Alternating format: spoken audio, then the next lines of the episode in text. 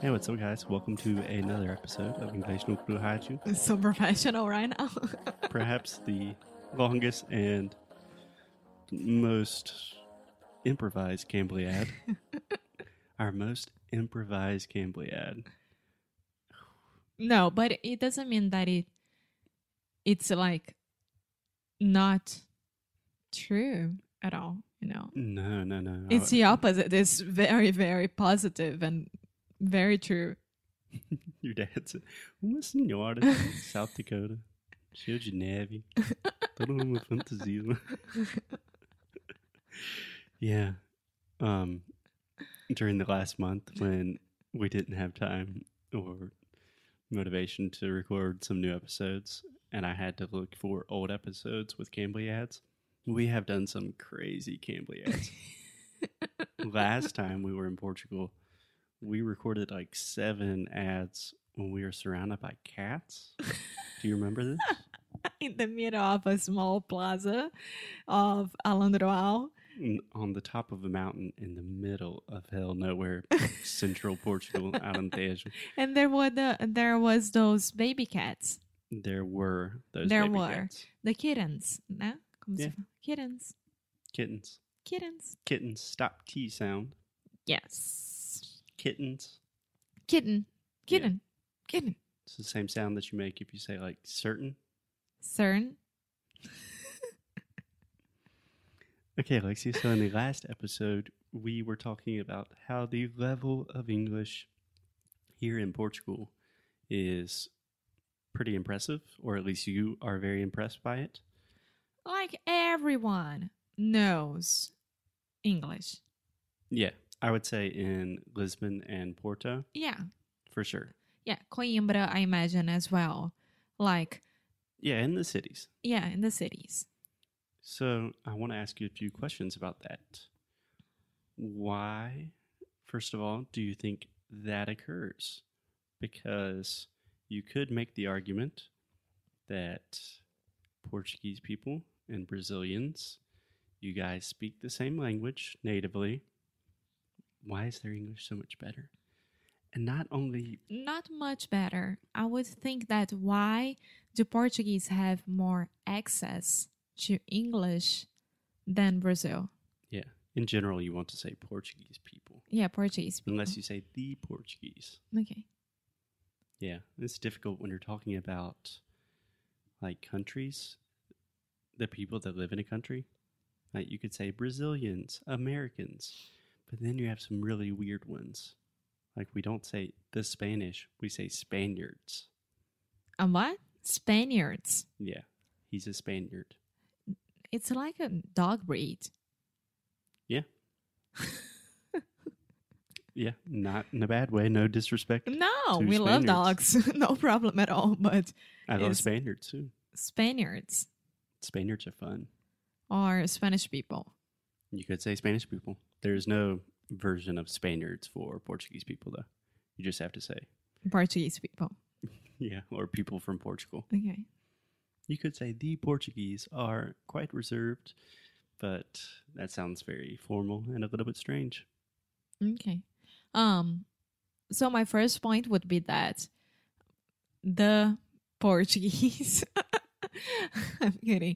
Portuguese people, they have more access to English than Brazilians have Okay. Access in what sense? in schools, In public schools. bl- public and private schools. Okay. And here public schools are very very very good. Yeah. Yeah. Have you been sitting in on some public elementary school classes here in No, Portugal? but I've been reading a lot. Portugal? and um, we took um um a kind of Uber here, which is not Uber. Ah, Bolt? yes, which is amazing. Yeah. So Has those Bolt arrived in Brazil yet? I don't think so. So those who are coming to Portugal, Bolt is way way cheaper than Uber, and it works amazingly well. Amazingly, amazingly well. Yeah, I like your description. yeah. So, can I tell you my theory Uh, No, no, no. Let me finish mine. Okay. So I took a boat, and that the guy if you don't really exaggerate the English L sound, boat. I uh, it boat sounds like is a you're saying, barco. I took a boat. I'm Peguei um on a barco. boat. I'm on a boat. Everybody look at me because I'm on a boat. hmm Uh huh. So the You- driver. You took a a car. Yeah. The driver who is Brazilian, um, he was telling my dad and I that he arrived here with his wife and his kid, like four years old kid, Mhm. uh, Four year old kid. four year old kid, a little girl. Uh huh. So this girl, a four year old kid, hmm right?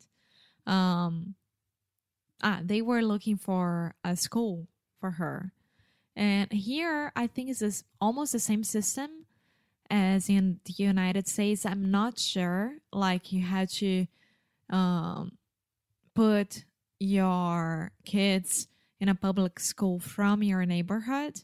Yeah. I think it's almost the same. I'm not sure at this point, but they were looking for a public school next to their home and they were super afraid because, as you guys know, not all public schools from Brazil are very good.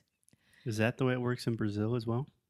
I don't, I, I think it was supposed to work this way, but for example, um, the lady who used to work at our house Mhm. like our maid.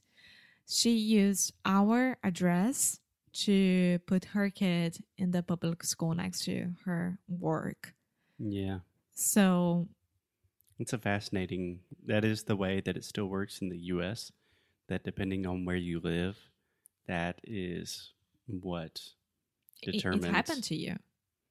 Yeah, yeah, that is true. When I was like four or five, no, like six or seven, maybe, my parents moved just like 10 minutes down the street so I could go to a better public school, which is, Ugh, I think it's a weird system because, you know, if you have people moving to different places just so their kids can go to one school, and then other people want to move there because they want their kids to get a good education, but some people can't afford to go to that place. but, eh, It's complicated. We see that a lot during the property brothers.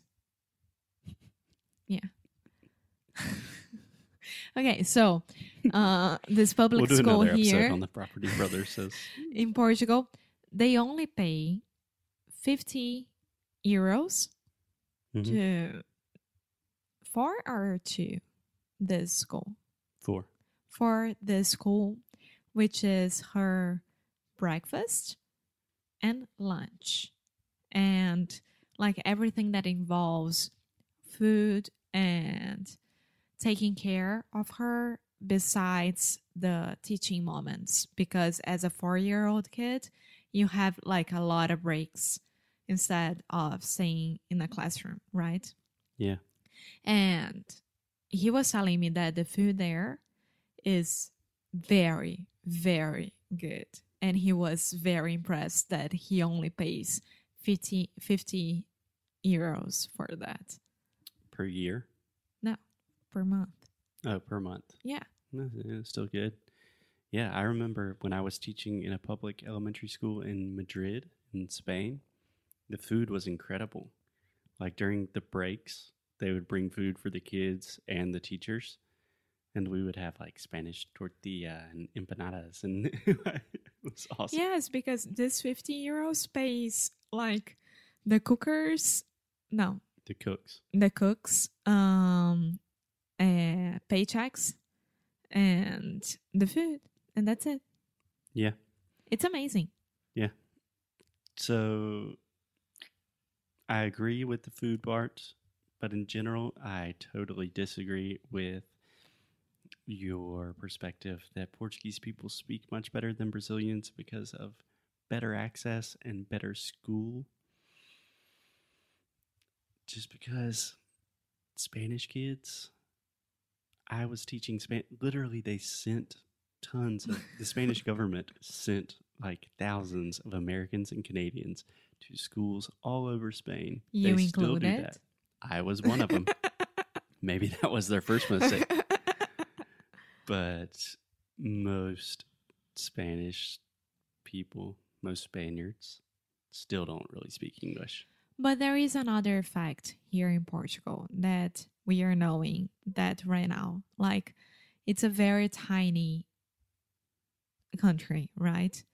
And all the young people, they don't stay in Portugal. They go to somewhere else to work, to study, to do to do whatever. So if you take as an example Luxembourg, Okay.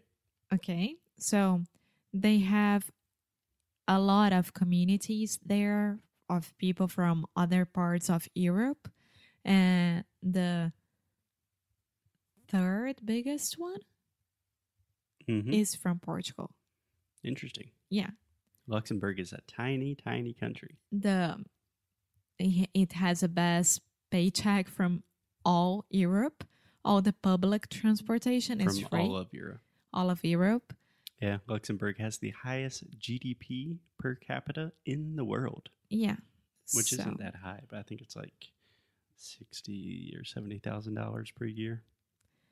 So maybe it's like a combo, you know? The Portuguese have been traveling since fourteenth, fifteenth century, and it's in their blood. They are travelers. They are conquerors. They conquered you guys, and if you want to go conquer some foreign land, you should probably learn their language first. And you take United States at, as an example. That is a huge community of Portuguese people in Boston and California. yeah, and Brazilians. Yeah, you, might, you understood what I was saying. So anyway, Alexia, I have a totally different theory about why Portuguese people speak better than Brazilians, but that is definitely for another episode. Perfect. Okay. Okay, Adeus. ciao. Beijinhos. Um Beijo. Tchau.